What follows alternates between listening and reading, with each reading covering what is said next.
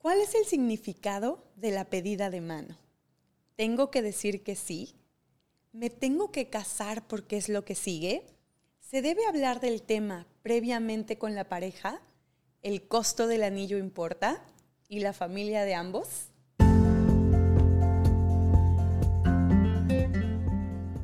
Somos Erika Juárez y Alison Arellano. Dos mujeres llenas de energía, de ideas, intentos fallidos y muchas, muchas ganas de, hacer, que, suceda.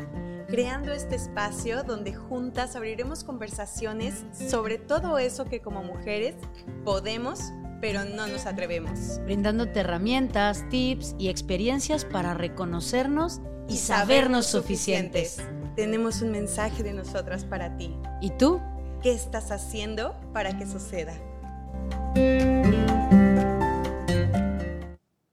Hola, hola, ¿cómo están? Somos Erika Juárez y Alison Arellano, haciendo, que, suceda. Y el día de hoy con un, un súper tema que le debemos a la señorita Alison Arellano, porque a partir de hoy es Bright to Be. Ay, sí, de verdad no saben qué emoción hacer este episodio en el momento en que me entregaron anillo, ahora en mi cumpleaños en Los Cabos, de verdad que, que, lo compartí en mis redes sociales y fue tanto los mensajes, la dicha, las felicitaciones, que dije, de aquí tiene que nacer un episodio, de aquí tiene que salir una conversación, porque quiero compartirles que es algo que yo no me esperaba y tanta cosa que sale alrededor de esto. Quiero que se abra conversación y que otras mujeres que lo vivan o están por vivirlo, pues puedan tener como un punto donde decir, ay, oigan, vamos a platicar de este tema antes de decir que sí o que no. ¿Y tú dijiste? Que sí. Pero fíjense, justo estábamos platicando que cuando dijo que sí, no crean que dijo que sí luego, luego, porque claro, se atragantó entre la emoción tal, tal, lo único que era decir era de, no mames, no mames, no mames, neta, en serio. Sí. Pero claro, es que es todo un proceso y es un shock que no necesariamente es porque no quieras o porque simplemente es la sorpresa, toda la emoción, todo lo que está sucediendo ahí que hace que se te vaya un poco el aire, ¿no? Y, creo que nos han contado de esto desde los cuentos de Cenicienta, en donde todas encuentran el amor y viven felices para siempre. Y quiero decirles que en este abrir conversación respetamos todas las posturas, todas las creencias. En ningún momento creemos que la pedida de matrimonio tiene que ser algo obligatorio o es un sinónimo de éxito de alguna mujer. Queremos abrir conversación de todo el contexto que lleva a raíz de esto porque estamos conscientes y el celebrarlo hoy, el decir sí, acepto, no niego la historia y el contexto histórico que conlleva de machismo la pedida de mano. No lo niego, pero decirlo decido verlo desde el amor, desde el compromiso, desde la unión, desde la entrega a mi pareja en, una conciencia de todo esto que vamos a estar conversando el día de hoy. Y a ver, es que justamente empezaríamos retomando un poco esto que acabas de decir, Alison, que me parece súper importante, porque creo que en el inconsciente colectivo de todas, y específicamente de todas, en algún punto tenemos esta idea de, ¿y qué pasaría si sí? ¿No? Aun cuando decimos, no, yo no quiero, a mí no me, da igual, tal, no me quiero casar o... Que lo he dicho. Claro. Y con esta pareja, en algún punto de, trabajo lo habías interno, dicho. Lo había dicho con esta pareja en, en, esta construcción de decir, pues es que no lo necesito, ya vivimos juntos, vivimos en unión, para mí este es el compromiso y sí quiero decirles que es un sentimiento muy bonito. Claro. Cuando lo haces desde el amor y cuando lo haces desde el respeto y cuando lo haces desde un trabajo interno, que creo que este podcast me ha animado a seguir trabajando cada vez más en mí, hijo, se los deseo a todas. O sea, de verdad que es un sentimiento muy bonito. A todas las que quieran una pareja. Exactamente.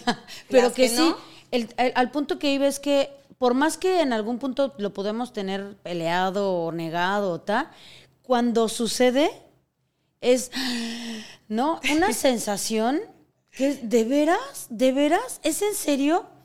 Y creo a ver el video, por favor. Y, creo que nos tenemos que remontar justo a la parte histórica, que de alguna manera creo que a veces no nos cuestionamos de dónde vienen las cosas.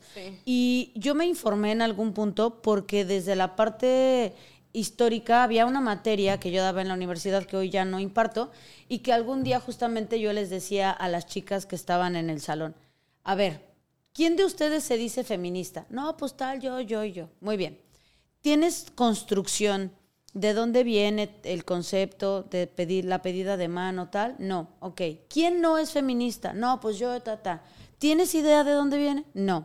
¿Quién de ustedes sí se quiere casar? No, pues tal, tal, tal. Y la mayoría levantaba la mano sin importar de una postura eh, eh, de, si de derecha, de izquierda, si de género, no, feministas o no. Era como de, pues está chido tener una pareja, sí me quiero casar. Ah, muy bien. El ritual los rituales en general en la sociedad sirven para algo que es muy específico. Hacerlo abierto en el compromiso a lo social, porque sí o sí tiene un impacto en la conciencia de la persona. Rituales, llamémosle, no importa si católicos, budistas, en tu casa haces un open house, es un ritual, baby shower, comunión, lo que sea. Estos eventos que de alguna manera lo que hacen es reunir a otros, es porque tienen un impacto en la conciencia de quien lo vive y que es hacer em, como público el compromiso colectivo. Entonces, la pedida de mano tiene la implicación de hacerlo público. Pero ¿de dónde viene justo que hace muchos, muchos, muchos años existía un hombrecito que se llamaba o que era el patriarca de un clan. Pater Family. El Pater Familias.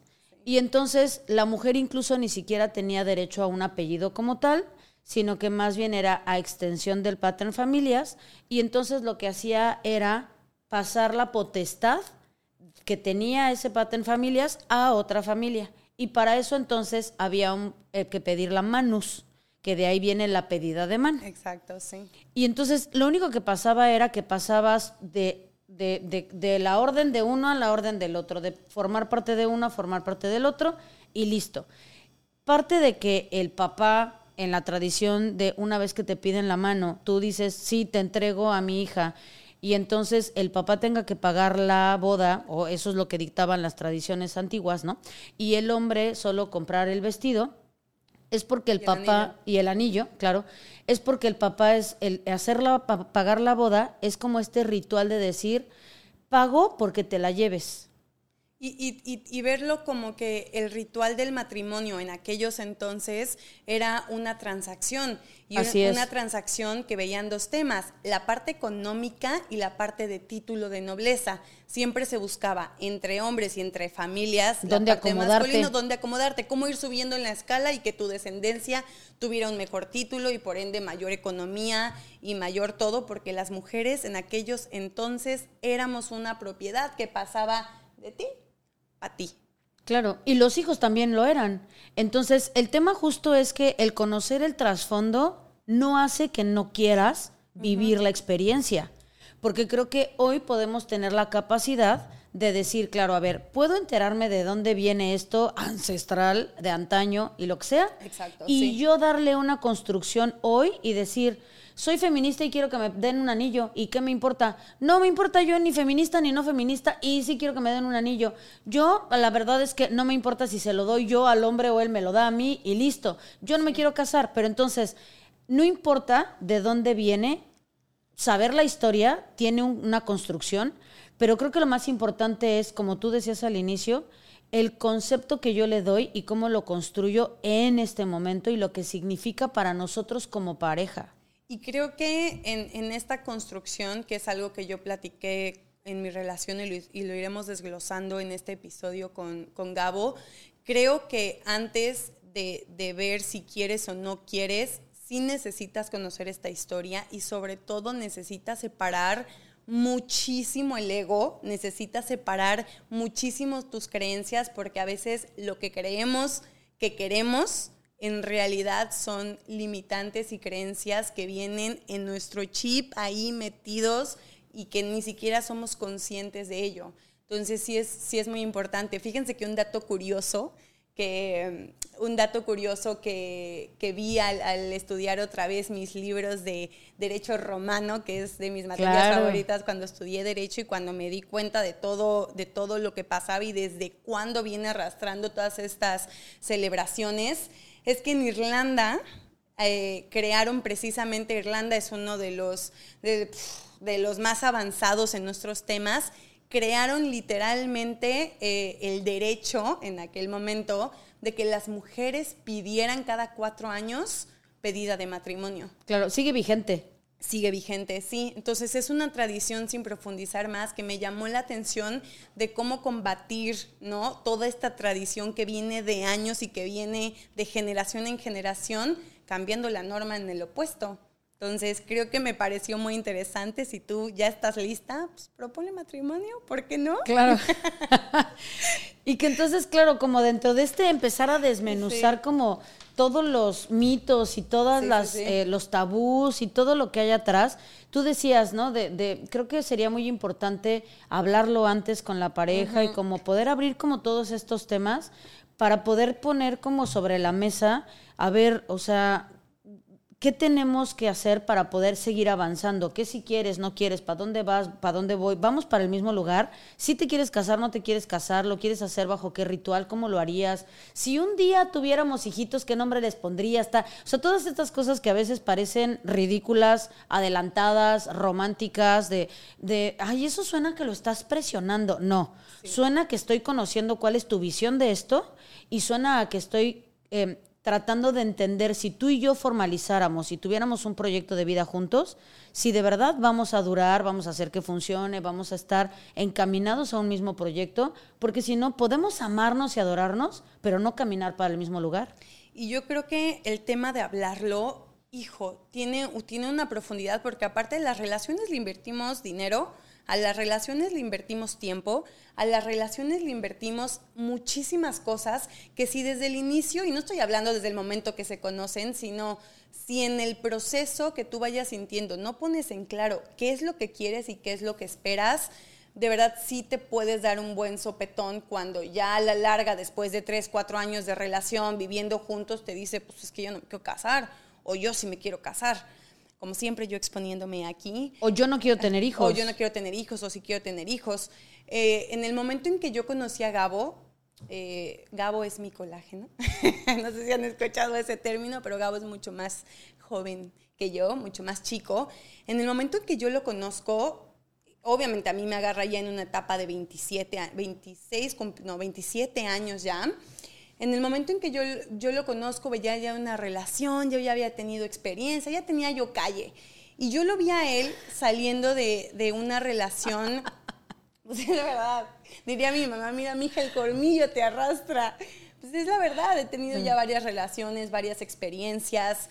Y cuando yo, yo me encuentro con él y nos sentamos, ya después de varios meses saliendo, yo sí lo siento y le digo, a ver, o sea, tú tienes esta edad, y aunque eres de los hombres más maduros, aunque te ha tocado una historia de tener que ser financieramente responsable desde muy temprana edad, que lo, cual provoca que a esta edad seas financieramente estable y te estés creciendo y shalala, no quiere decir que tu edad es otra y que tu etapa es otra. Entonces, yo me quiero sentar aquí contigo a decirte que yo no le voy a invertir tiempo a ningún hombre que no esté listo para formalizar pronto.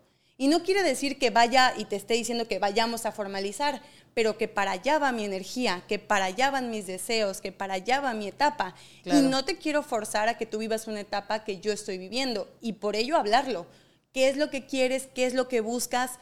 ¿Qué te diría yo si tuviera a alguien, a Allison de tu edad aquí sentados? Te diría, güey, no te embarques, vete y disfruta, sal con mujeres, conoce, diviértete, emborráchate, sal, porque yo ya lo hice a tu edad y no quiero que te quedes con las ganas de nada, pero no es lo que estoy buscando yo. Entonces, si queremos algo juntos, pues va en serio o no va. Y pues ya saben la respuesta, ¿verdad? ¿Qué les digo yo? Pero sí creo que es sumamente importante tener esta conversación y sobre todo de si te quieres casar, en dónde, tus familias, qué opinan, ¿no? O sea, sí hay todo un mundo alrededor de esta pedida de mano que sí se tiene que hablar previamente con la pareja. Y que justo eh, este punto que, que, retomas ahorita me parece muy interesante cuando decías, creo que habría que hablar con el ego y dejar como algunas cosas afuera y tal, y yo diría, y a las familias también. Porque aunque evidentemente son una parte importante en la pedida, porque pues si no, ¿a quién le piden la mano, no? pero al final, eh, justo como las tradiciones también han venido cambiando y como yo también puedo darle un contexto diferente, aunque tenga una tradición donde la mujer y la vaca era más importante la vaca que la mujer, hoy no es así y por tanto entonces también yo puedo decidir a quién le piden la mano, si piden la mano o si no piden la mano, ¿no? Porque entonces, no sé, pensando ahora en mi historia, yo tengo 43 años, César también es mi colágeno, ¿no? Y, ¿Ah, y la historia, sí, le llevo seis años. Y la historia también fue parecida cuando nos conocimos. Yo también lo senté y le dije, a ver, Rey, efectivamente igualito que como lo relatas, tal cual, pero con la diferencia que yo tengo un divorcio atrás. Y entonces todavía hay más calle, ¿no? Y que en el proceso hubo relaciones bastante pinches, ¿no? Que además cuando decía yo, enough is enough, me voy, gracias nomás, llegaban con un anillo como si el anillo resolviera lo previo.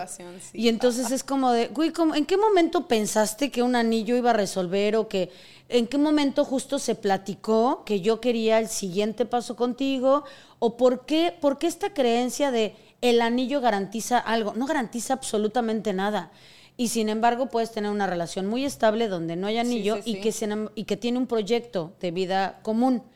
Pero entonces creo que cuando las familias tienen una influencia em, compleja, opinan, dicen, se meten o tienen sus propias expectativas que van a cumplir a través del hijo o de la hija, hay que también tener eh, conciencia y límites para poder decir hasta dónde yo permito que esta información me, me invada, altere, me dañe, me lastime incluso diría, hasta me echa a perder la pedida o lo que sigue en el, en el proceso de ahora organizar la boda, ¿no? Y que determine tu sí o tu no como pareja, porque lo que sí yo puedo rescatar de, de mi historia personal es que hay mucho romanticismo alrededor de las familias, sobre todo católicas o muy religiosas, en donde yo casi me caso con una pareja porque yo creía que eso era lo que seguía, que de hecho vienen contestando una de las preguntas, en donde de verdad mi mamá me decía, es que es un hijo para mí.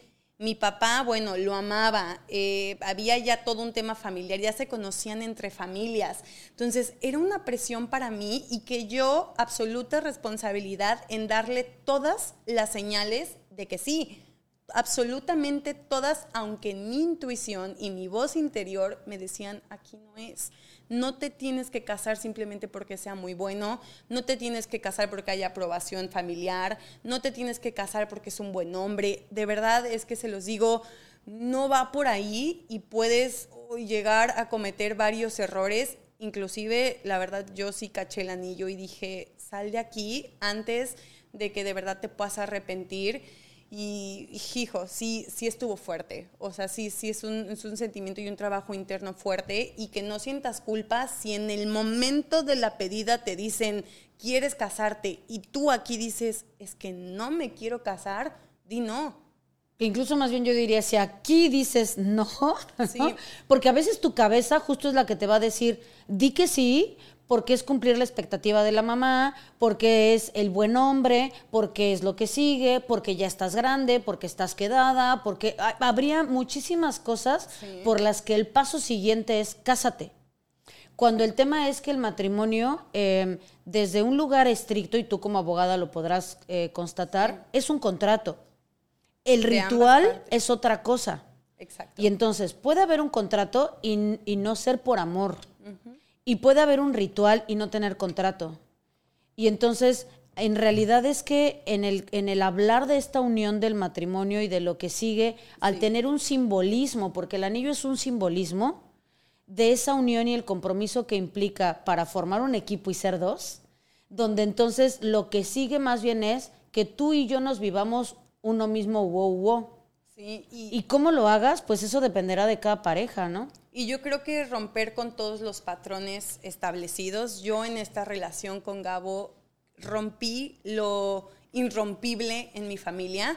Para empezar, quitando el romanticismo de mi papá, había amado a ese novio y era como que, wow, su hijo y de mi mamá igual y de repente decido irme a vivir con Gabo y eso para mi papá fue fuertísimo, lo de ahí lo rompió de cómo es posible y por ende no lo quiero porque pues no está siendo serio contigo y el decir pues esa es tu creencia, no la mía. Y lo siento mucho. Yo dije, yo me voy a ir a vivir con él y ni modo. Y cuando formalicé, le hice videollamada y no, no lo conocía ni siquiera. Imagínense a ese grado. Mi papá no lo conocía y le hago videollamada y le hago, mira papi, ¿qué tal? Y te quiero en mi vida y te quiero presente. Acto seguido, nos fuimos a la Ciudad de México a conocerlo y bueno, su hijo y lo ama y todo.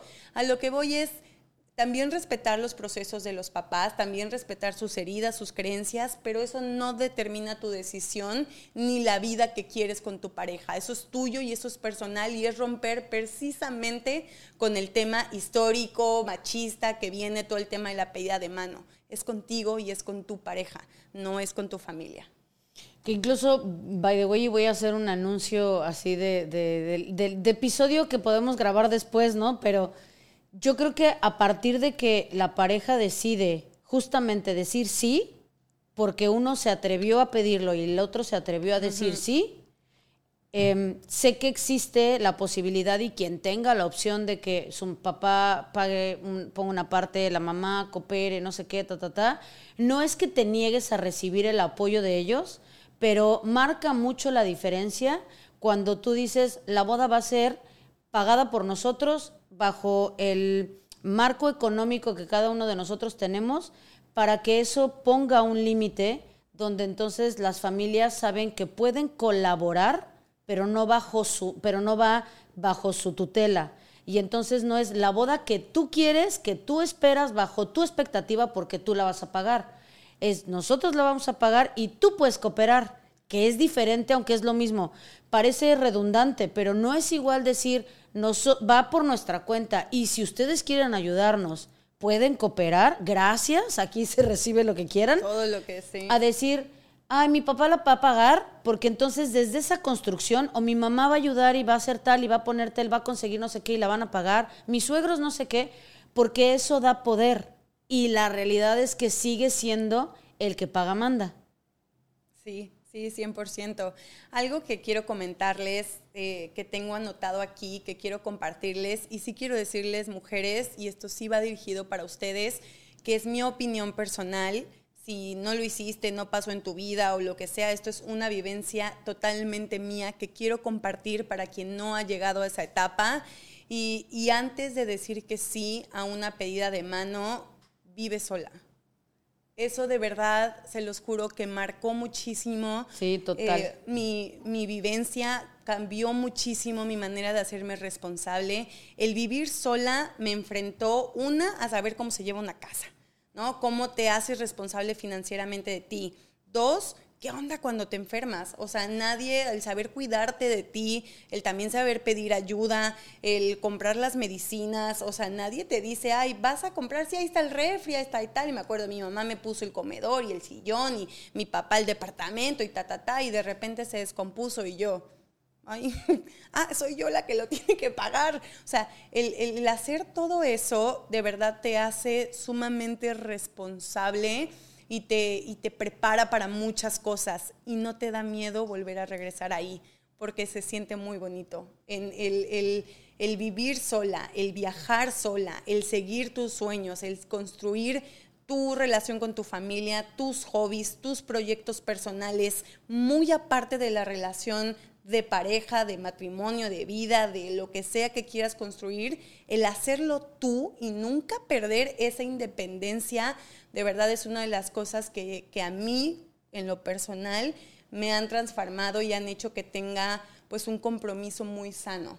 Porque si se va, se va a caer un pilar muy fuerte, porque se puede ir de este plano, porque se puede ir como algo pase, eh, se va a caer ese pilar y voy a pasar por un duelo y me va a doler muchísimo, pero no se cae mi vida entera, porque tengo mi trabajo, soy financieramente libre, porque tengo mis proyectos, tengo mis amigas, tengo mis hobbies, todo lo demás seguirá corriendo como el transcurso de la vida y creo que sí es importante. Yo lo sintetizaría a no, no me voy a morir porque me tengo a mí. Porque me sé, aparte me tengo y me sé disfrutar entonces, creo que es muy bonito. Y que creo que justo eso hace que pueda yo querer decir sí, porque también no te necesito, pero soy muy feliz contigo. Y entonces, qué chingón podernos compartir. Y entonces puedo estar lista para decir sí. Y es mejor juntos. Yo creo que cuando tienes una, una pareja que, que te ve brillar y le encanta porque sí es sumamente importante encontrar hombres que se trabajen y que vean a una mujer exitosa, porque no todos, y de verdad, y lo tenemos que decir, no todos. Y, hay unos que se achican y se van y salen corriendo, pues ni modo, pero eso es lo que soy y, así es. Y, algo que tampoco quiero que se me vaya en el tema de la pedida de, mano como tal, en tema de, comunicación yo lo hablé con Gabo y le dije mis cuatro pilares desde el inicio. No es presión, es cuando tú quieras, pero sí quiero que mi familia esté en la celebración. Eso es algo muy importante para mí. Soy muy familiar y, no en el momento, pero sí alrededor. Soy, soy muy cursi en ese aspecto. Quiero que haya un fotógrafo eh, pues viendo y grabando todo, todo este tema. ¿Qué más le pedí? Eh, que fuera totalmente sorpresa. Yo sí rompí los tabús y le dije, no me importa si me veo fea, greñuda, si ando en fachas, en lo que sea, pero quiero que sea sorpresa. Entonces también la comunicación desde qué esperas, qué es lo que a ti te gustaría, qué es eso que construiste en tu cabecita que te encantaría, creo que también es importante conversarla con tu pareja. Y que al final es que sería como esta libertad, ¿no? yo, he tenido pacientes que me dicen, pero ¿cómo le voy a decir eso? O sea, pero en serio, no es presión. O sea, no es como que consideren que traigo el vestido de novia en la cajuela. Y, y creo, yo siempre les digo, si tú, siendo tú, hablando de ti, justo exponiendo tus sueños, vulnerándote, ¿se van? Güey, es un buen filtro. Sí. Da gracias que se fueron. Agradece con todo claro, que no. Porque al final, si, si siendo tú, el otro no, no está resonando, una cosa es que tengamos que ajustarnos porque no es como que, no, lo que de, ah, esto es a fuerza y te aguantas porque así soy y no, no hay para más, ¿no? Sino más bien como la, la capacidad y la libertad de poder expresarte y que justo entonces podamos desde ahí plantear un escenario. Pero entonces si en el proceso de tú abrirte el otro no, no, aguanta y se va, da gracias. Da gracias porque pues, justamente lo que decías, no perdiste tiempo, dinero y esfuerzo. Y terapia. ¿No? O sea, terapia. no, o, no te mandó a terapia tantos años, ¿no? Porque justo es, se fue justo en el momento en el que tenía que irse y no le invertí de más. Y entonces, claro, coincido totalmente, ábranse, ábranlo, ábranlo, háblenlo, porque si no, tampoco estás siendo honesta.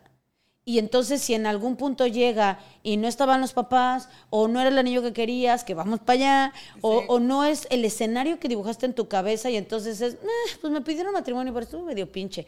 Ay, pues se podría haber esforzado un poco más, ¿no? Y entonces más bien eres tú quien no comunicó, no es que no es suficiente el otro, eres tú quien no puso sobre la mesa un escenario, pero también si se llegara a dar, es bájale a tu expectativa porque también es tu responsabilidad porque no te comunicaste. Sí, sí, y, quiero decirles que la pedida de mano que tuve fue extremadamente especial y si y, bueno vamos a grabar el siguiente episodio de amor sano que por favor espérenlo el siguiente martes porque el amor bonito sí existe el amor sano sí existe lo construyes y lo construyes todos los días pero hay conexiones y hay amores que son, los que se deben de, llevar a cabo. Tenemos tantos cimientos tan fuertes, Gabo y yo, que puedo decir, quiero construir una familia contigo. Y su cara, su, cara al, al, arrodillarse y sacar esa cajita y lo que yo logré sentir, el verlo llorar, el verlo decirme eh, que me ama, que se quiere casar conmigo, el ver la naturaleza alrededor, el decir todas mis yo, todos mis sentidos, todo mi corazón, toda mi cabeza, todo me vibra en unión y me vibra en amor. Nunca lo voy a olvidar y yo le quiero pedir a Diego que por favor ponga aquí, que vean la pedida, porque aparte, ven, asomes, ven, para que te conozcan un poquito. ¿Quién es quien está atrás de la producción? Si nos estás viendo en YouTube, es este muchacho, y si no, córrele a YouTube, ponte la campanita, porque es quien hace la magia aquí, es quien, quien nos graba todos los días, quien da su tiempo y hace toda, todo, toda esta producción. Y aquí está la pedida, por favor, vean cómo lloro y cómo digo, sí, ya sé mi palabrota, no mames Pero de verdad es lo que me salió del corazón, fue una sorpresa tremenda. Y luego quiero decirles que no me lo esperaba porque es de las preguntas como más que más me hicieron. ¿Te lo esperabas? ¿Lo sabías? ¿Lo sospechabas? No, era mi cumpleaños, o sea, no fue un viaje casual. Fuimos todos mis amigos a Los Cabos. Eh, él me dijo, te quiero regalar eh, un yate el día de mero tu cumpleaños. Y yo, pues mi amor, de verdad no es necesario, ya es muchísimo gasto. Yo quiero que, eso es un esfuerzo, pero quiero que sientas el día de tu cumpleaños. Entonces, pues la verdad es que pues, lo vi lógico, ¿no? Pues sí, o sea, está bien. Y, y en el momento que dice, esto es una anécdota muy buena, en donde de repente vi un fotógrafo vestido de, de igual de mesero y de repente dice el, chavo, hola, me presento, mucho gusto, yo les voy a tomar fotos, los, la que gusten comprar adelante y las que no, pues es sin ningún compromiso. Y yo, pues ok, no, pues no le vamos a comprar mucho. Y yo lo veía, tome y tome fotos de, a ver, esta pareja, porque íbamos con amigos. No, y la otra pareja. Y yo, oye, tome y tome fotos y nadie le va a comprar. Ay, pobrecito. Oye, pues ya no voy a tener que comprar unas dos o tres porque el otro tome y tome fotos. Hasta que de repente se, se arrodilla y yo, no lo puedo creer, o sea, y saliendo de ahí todavía me dice, vamos a cenar. Entro y veo a toda mi familia, o sea, de verdad, ver a mi abuelo, o sea, no, no, no, no, no, no, no. Mi, mi, corazón hacía así mil, mil fuegos artificiales porque quiero decirles que mis presiones más grandes y ve cómo la familia de repente influye, no era casarme, no era vestirme de blanco, era que mis abuelos pudieran estar presentes en una celebración de amor así porque se me está haciendo viejito. Entonces, eso para mí era como me quiero apurar por el simple hecho de que estén presentes ellos viendo algo tan bonito. Y si desde hace mucho yo sé que es Gabo, dije, pues ojalá que pase pronto. Y así fue. Fíjate que incluso cuando, cuando yo vi el video, hasta le dije a César, Gabo lo hizo muy bien. Y yo no sabía que tú tenías como eh, ciertas peticiones, ¿no? Pero el solo hecho de, ver el esfuerzo, cómo se va dando, el proceso, eh, pues sí, lo que se alcanzaba medio a ver o ve en redes, porque obviamente uno no lo, no lo ve desde atrás, pero que vas imaginando, porque bueno, aparte yo tengo la, fortuna de tenerlo cerca, y entonces le decía, claro, lo hizo muy bien, porque eh, fue todo el, el, proceso de tú y yo, la sorpresa, que sabíamos que era súper mega sorpresa, después llegar y que estuviera la familia, Después, bueno, lo que sé que vino eh, al llegar con, tu papá a México. Y entonces, claro, o sea, fue todo un proceso paulatino de ir construyendo esta pedida, que entonces no fue que sea una pedida a una persona, es te lo pido a ti y entonces celebramos con nuestras familias. Y entonces me pareció maravilloso, hermoso y además que lo hizo muy bien. Y si además era algo que tú querías, qué padre que hayan podido concluirlo desde ese lugar. Sí. Y que bueno, claro, cuando tú viste esa cajita, así de ¡tara! y se abrió, yo quiero poner ahí una pregunta sobre la mesa. Sí, sí, sí. ¿Tenías como expectativa de un anillo específico, como de alguna forma, algún tamaño? Porque mucho de lo que está sobre, sobre el tema de la pedida es, ¿y de qué tamaño es? ¿Y cómo es? Y ta, ta, ta. Y entonces, ¿el costo del anillo realmente importa? Mira, qué fuerte, mano, qué fuerte. Miren, no, ya dinos, hombre. No les, no, les, no, quiero mentir y nunca he sido hipócrita dentro de este podcast. Creo que me soy la paciente yo aquí. Me he desnudado muchísimas veces. No quiero decirles que desde mi parte oscura, desde mi parte no trabajada, sí esperaba un costo, sí esperaba una marca. De hecho, hace en un viaje a Dallas pasamos en una tienda comercial por estas tiendas de renombre eh, y pasamos y me dice de broma, ándale, vamos, y yo pues vamos, ¿no? Y más que nada era ver la forma del anillo, como pues mi talla, te gustaría, y exacto, qué te gustaría, qué esperas.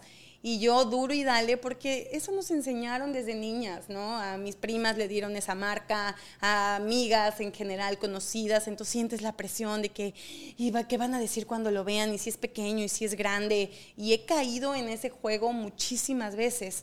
Eso fue hace mucho, muchos meses. Y en el momento en que yo me fui trabajando en la relación y que he tenido este crecimiento, yo volví a hablar con él y le dije, oye amor, ¿sabes qué he pensado?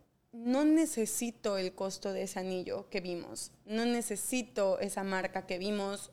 De verdad que, que podría representar una inversión, podría representar algo mucho mayor y de verdad no quiero que te comprometa a ti a decir, pues me espero hasta que tenga esa lana y podamos tener ese nivel que quieres. La verdad es que te amo tanto que el costo, en, de verdad, quitando esa versión de mí, pues de verdad no importa, yo lo que quiero es celebrar ese compromiso.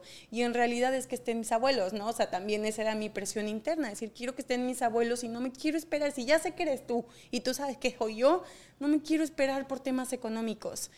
Y, y lo hizo, pues sí, compró ese.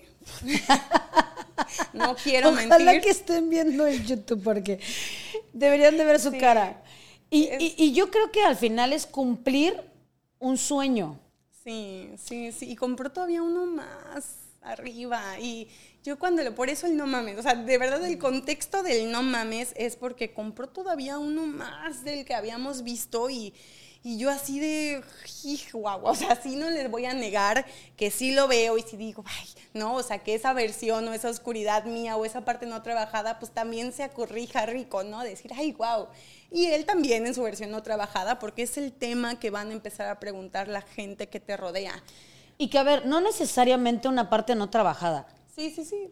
O sea, al final creo que simplemente es, este también es parte de un sueño, este también es parte de una meta, este también es parte de un logro que yo puedo también como hombre incluso decirlo. Platicábamos afuera de- de- del podcast antes de arrancar, ¿no?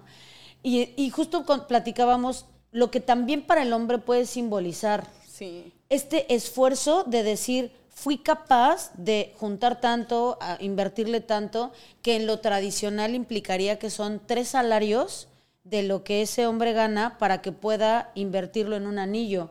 Porque tradicionalmente es por si algo me pasa, me muero, entonces tú puedas venderlo y hacer algo con ese dinero y sostenerte. Hoy, al ser mujeres eh, independientes, ¿no? Entonces podemos también decir, a ver, no, evidentemente no es como que yo pretenda vender esta chulada. Y entonces, eh, simbólicamente sigue siendo para ellos también una muestra de su capacidad y de su logro. Pero creo que también el hombre podría deconstruirse y descansar un poco y decir, ¿qué tanto realmente mi masculinidad, mi virilidad, mi capacidad de, de protegerte, de amarte, de, de proveerte, va representada en ese anillo? Y entonces yo creo que el precio, el costo material como tal, no, no importa, y no, no como desde mi creencia, sino hablándolo desde la parte psicológica, ¿no? Yo no creo que importe tanto, a diferencia de lo que simboliza en la capacidad de esfuerzo de ese hombre. Entonces creo que lo que tendríamos que poder también observar más bien es qué tan capaz eres de esforzarte, que entonces se vuelve un símbolo. Y entonces es cuando decimos, pues, pues sí importaba el precio, pero no es el precio, es lo que simboliza, porque en efecto es el día que tú y yo tengamos broncas, vas a poderte esforzar. El día que uno de los dos se enferme, no trabaje, algo pase, cuento contigo. Y del otro lado también decir, bueno, y te estoy cumpliendo una meta y tú la estás recibiendo y eres capaz de acogerla y de valorarla y de, y de, y de tener esta, este cuidado que implica, que simbólicamente es en el ritual, por lo menos católico, la entrega de las arras. Pero entonces empieza justo desde el tema del anillo de compromiso. Y algo que, que a mí me encantó de Gabo cuando platiqué con él y le dije, amor, o sea, todavía cuando vi que era uno más, dije, amor, no, pero me dijo, te voy a decir por qué sí, porque puedo. Y coincidió que me promovieron y coincidió esto y coincidió que de verdad no me afecta ni nos afecta en nuestra inversión ni en nuestro plan de familia. De verdad puedo. Y fue como entonces lo recibo con Claro. todo el amor y eso es lo que yo les diría a mujeres en el, en el momento en que ustedes estén o hombres, quien nos esté escuchando o cuando lo hablen en pareja, lo que sí les diría que no les afecte en la economía familiar, que no, que no digan, híjole, estamos rentando y de repente no, no tenemos ni casa y entonces es una super inversión en anillo, porque sí muy bonito y sí cuando preguntan y lo que tú quieras, pero, pero realmente que no les afecte dentro del bolsillo familiar. Yo creo que eso sería lo súper principal. Al final, que sea un esfuerzo, sí, Y ojo, también en ese, como esa tradición machista de, de, cuánto puede dar por el anillo, pues las mujeres creo que dan un reloj o algo por ahí, un objeto, se supone que del mismo valor. Un reloj. Un reloj, sí.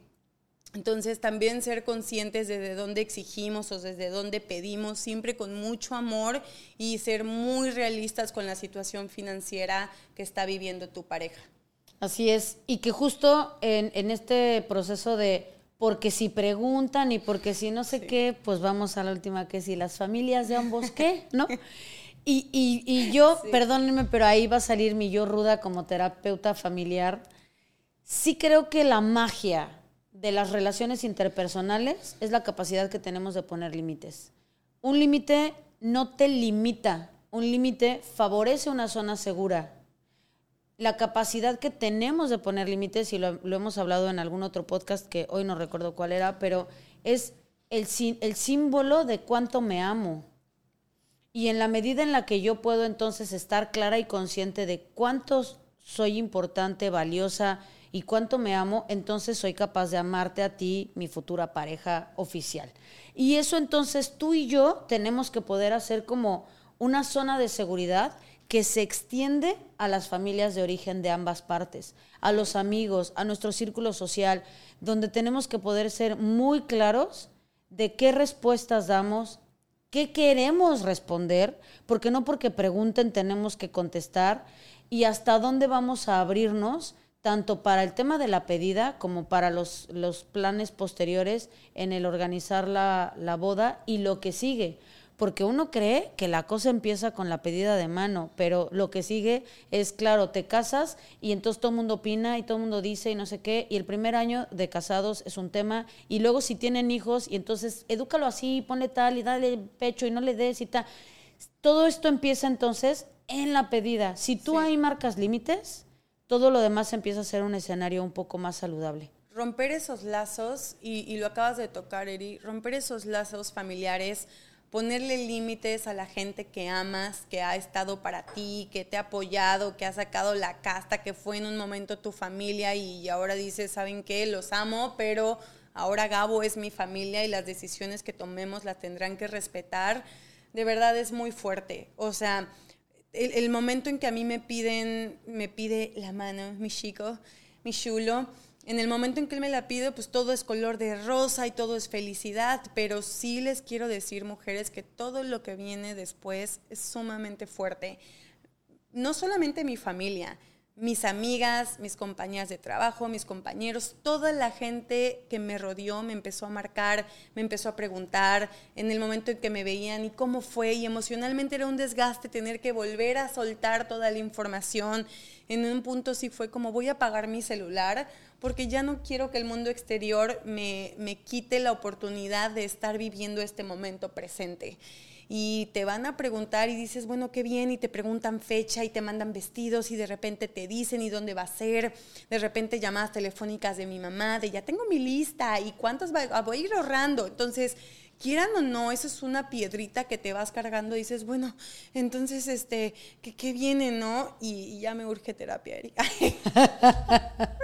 Te lo juro que, que sí, sí estoy en un punto en donde digo, antes de contestar, cómo poner límites porque no es fácil. Obviamente Eri como terapeuta lo dice como si fuera muy sencillo, pero no lo es. O sea, en el momento en que estás aquí parada y, de repente hay una conversación entre quiero marcar límites, pero luego digo, bueno, soy su hija, ¿no? Y lo está viviendo una vez y puedo ceder tal vez un poco, pero de repente la conversación de es que me estoy asfixiando en tanta pregunta, en tanta cosa, es fuerte.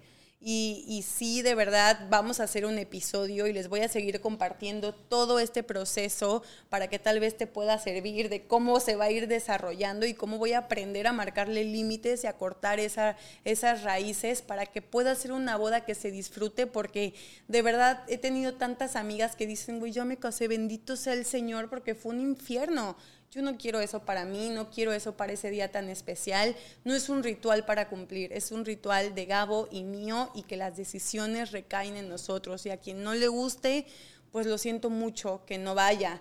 Ay, y otra cosa súper importante, no se ofendan si no los invitan porque de verdad hay tanta gente que ya no forma parte de mi presente, formó parte de mi pasado y que están apareciendo ahorita y sé con Así qué... de, ay, qué casualidad, ¿no? Sé con qué se los juro, sé con qué intención me están escribiendo y inician la conversación más profundo y te voy a ver y voy, te voy a regalar tal y yo no generen ese compromiso porque hace dos años que no hablo contigo, hace tres años que no sabes de mi vida y que no formas mi presente. Y no es que no te quiere y que guarden el recuerdo, pero aquí pues ahora sí que forman los que están en mi presente ahorita o los que en nuestro corazón, tanto de Gabo como el mío, les nace que estén ese día en esa ceremonia.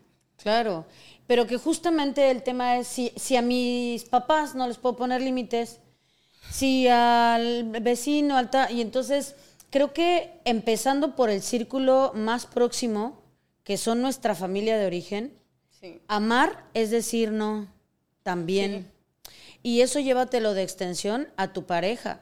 Sí. Y entonces, si yo no puedo aprender a decirte no sin miedo a que porque te digo no, entonces me abandones, te vayas, me dejes, me desheredes, me quites el apellido, híjole, pues entonces resuélvelo del otro lado. Yo lo estoy haciendo desde un lugar de claridad y de amor. Si del otro lado hay ofensa, no es mi problema. Y no es que me desentienda de ti, es que primero tengo que ver por mí. Y si yo soy capaz de ver por mí y tú respetas también mi decisión, entonces nos estamos amando. Si yo, por concederte, por flexibilizar, por no sé qué, paso encima de mí, te estoy amando a ti, pero me estoy dejando de amar a mí. Y entonces no es un amor saludable. Y eso es en todas las relaciones interpersonales. Pero claro, con las más complejas, pues es con nuestra familia de origen, ¿no? Sí, Pero y- bueno, y- seguiremos profundizando. Ya sé, vamos a hacer un episodio per se del, de, de ahora sí del matrimonio.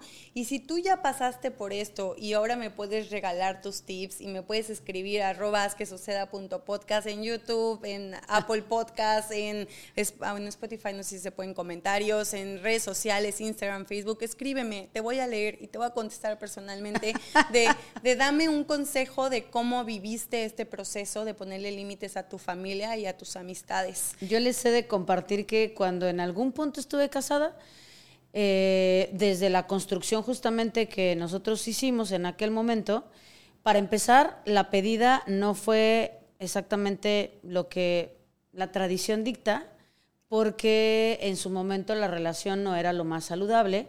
Y cuando esa persona me da el anillo, que también fue en mi cumpleaños, literal llegó con un camión de rosas, lleno de rosas, con mariachi, con el anillo, hasta atrás, después de una ruptura. Y entonces fue como, no, pues estás muy mal. Y entonces lo regresé con todo y camión, mariachi y anillo.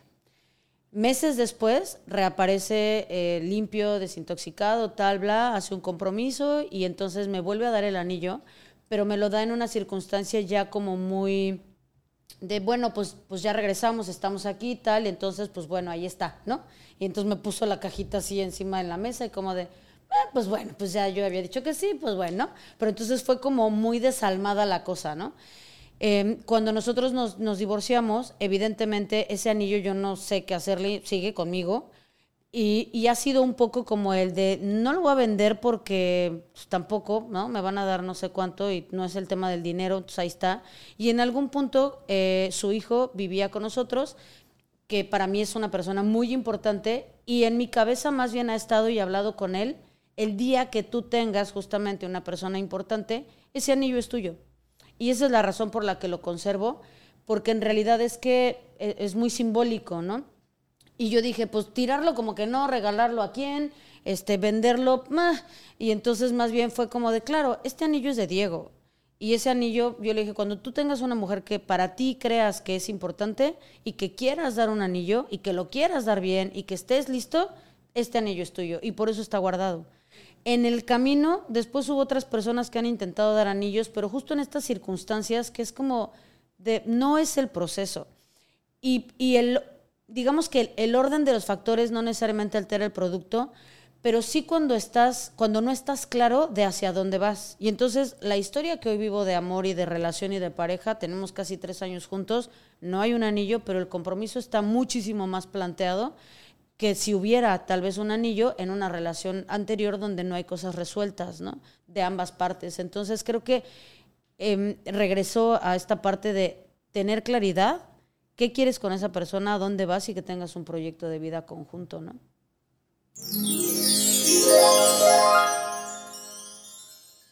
Ahora sí le dije a Allison que debería haber puesto, y voy a meter la mano, porque este sí es como de en la madre a dónde vamos. Yo no sé si haya tips específicos para este proceso. Creo que depende mucho de cada familia, de cada estructura, porque el que también el proceso de la pedida, de lo que sigue en, la organización de la boda, sean complicados, dependen mucho de las familias de origen de cada uno, de si hay papás divorciados, de si no, si hay una familia reconstituida, tal, porque entonces va a necesitar procesos muy personalizados, ¿no? Creo que lo que yo dejaría solo sobre la mesa es que en efecto se trabaje mucho desde la conciencia, que cada pasito que se vaya dando en el camino sea desde el amor, por amor y con amor, en la pareja, no hacia afuera, en la pareja, porque si cualquier paso que se dé en el camino en algún punto irrumpe, duele, lastima, flexibiliza además al otro, entonces estoy empezando a pasar encima de mi futura pareja y todavía ni formalizamos por complacer a algo más o a alguien más que no va a formar parte de mi familia hoy. Entonces, con amor, por amor y desde el amor. Me encanta. Yo de verdad, si les digo, es un proceso muy personal, concuerdo, Eri, y creo que los únicos dos tips que te puedo decir, piérdele el miedo a desnudarte enfrente de tu pareja pierde el miedo a hablar de lo que quieres, porque si de verdad no puedes hacerte y de ser tú desnuda, y lo hablo de todos los sentidos con tu pareja, entonces hay algo ahí que te debe de resonar y te debe de ocupar eh, en esa relación. Y la segunda sería escúchate, escúchate mucho porque nosotras sabemos, nuestra intuición nos avisa mucho antes que nos hagamos tontas, que justifiquemos, que nos inventemos cuentos, pero en realidad esa vocecita nos ha advertido muchísimas veces muchas situaciones. Escúchate y trabaja en ti. Yo creo que es lo que, lo que puedo agregar. Y algo que quiero convertir para una personita, algo que quiero compartir para una personita que la veo crecer y que la quiero y que sé que me va a escuchar. Si en un matrimonio homosexual, en un matrimonio lésbico, en un matrimonio en donde no tienes referencia de cómo hacerle, quiero compartirles la experiencia de mis dos mejores amigos que estuvieron presentes. En la pedida de matrimonio de ellos dos fue corretiza, el que pida primero. Así que no tengas miedo, así seas mujer y te le quieras lanzar. Si lo hiciste, cuéntanos por favor en los comentarios. Y pues muchísimas gracias por escucharnos. Ahora sí fue largo, pero creo que lo ameritaba toda, toda la anécdota. Les vamos a dejar el link de el video de la pedida de mano lo encuentran en mis redes sociales, Alison Arellano, doble guion bajo. Eh, síganos, coméntenos y ya estás trabajando en ti y eso ya es suficiente.